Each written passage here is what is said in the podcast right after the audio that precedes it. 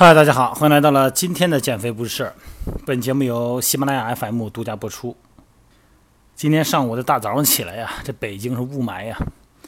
我们线上减肥训练营的山西的小伙伴哈，说发了个表情啊，说我们在这边也是雾霾。我这一出门一看，好，北京也照样雾霾。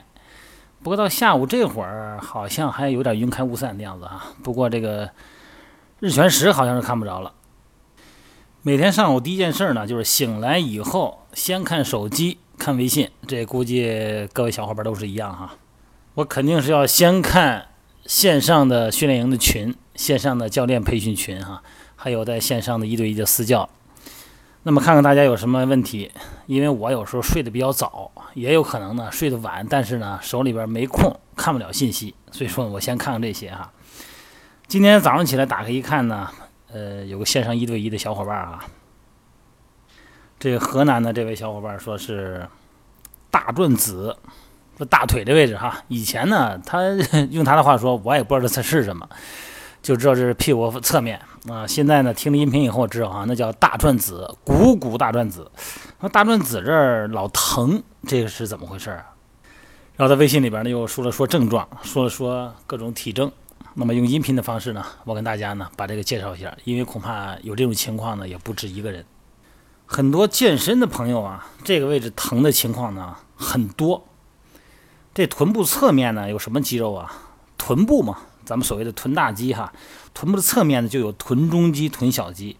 那臀中肌和臀小肌这两块肌肉哈，在骨盆的状态、位置和动作中呢起到关键作用。肌肉嘛。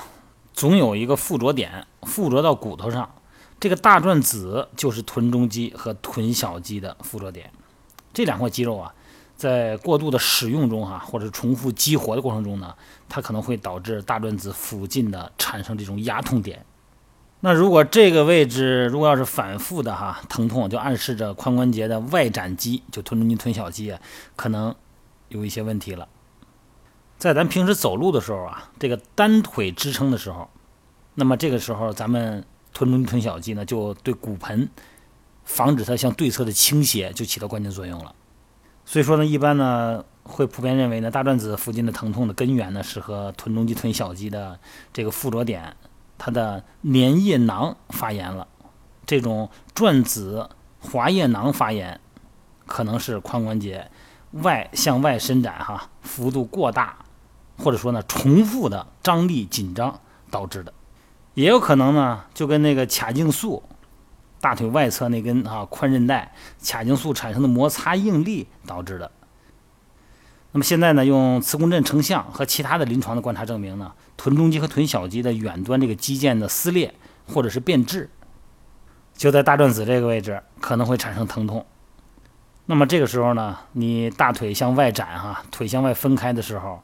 外展呢就显得相对无力，但一旦任何症状哈它不能准确定义的时候呢，那么临床医学呢就会命名为综合征啊，也就是说这个呢叫大转子的疼痛综合征。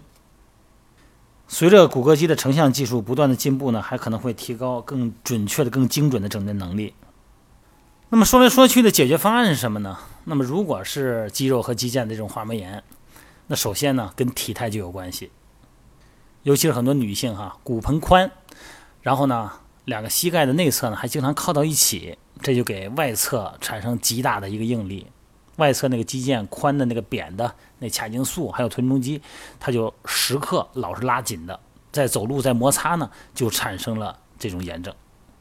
所以说，首先从体态入手，那么建议哈，骨盆宽的很多女性，这个大腿内侧呀，尽量不要靠到一起，然后呢。让髋外展一些，髋外展谁使劲啊？就是臀中肌、臀小肌。您面对镜子的时候，您就看两个大腿，尽量啊让它平行啊垂直地面。这个时候呢，外侧的应力呢就会减小很多。不信呢，您试试。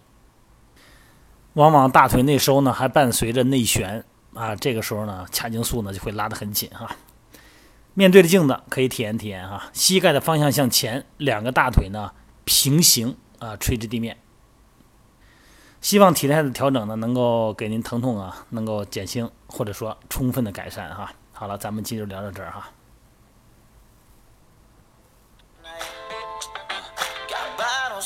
Floor is rocking, back in. It's hot and it's hazy and it's.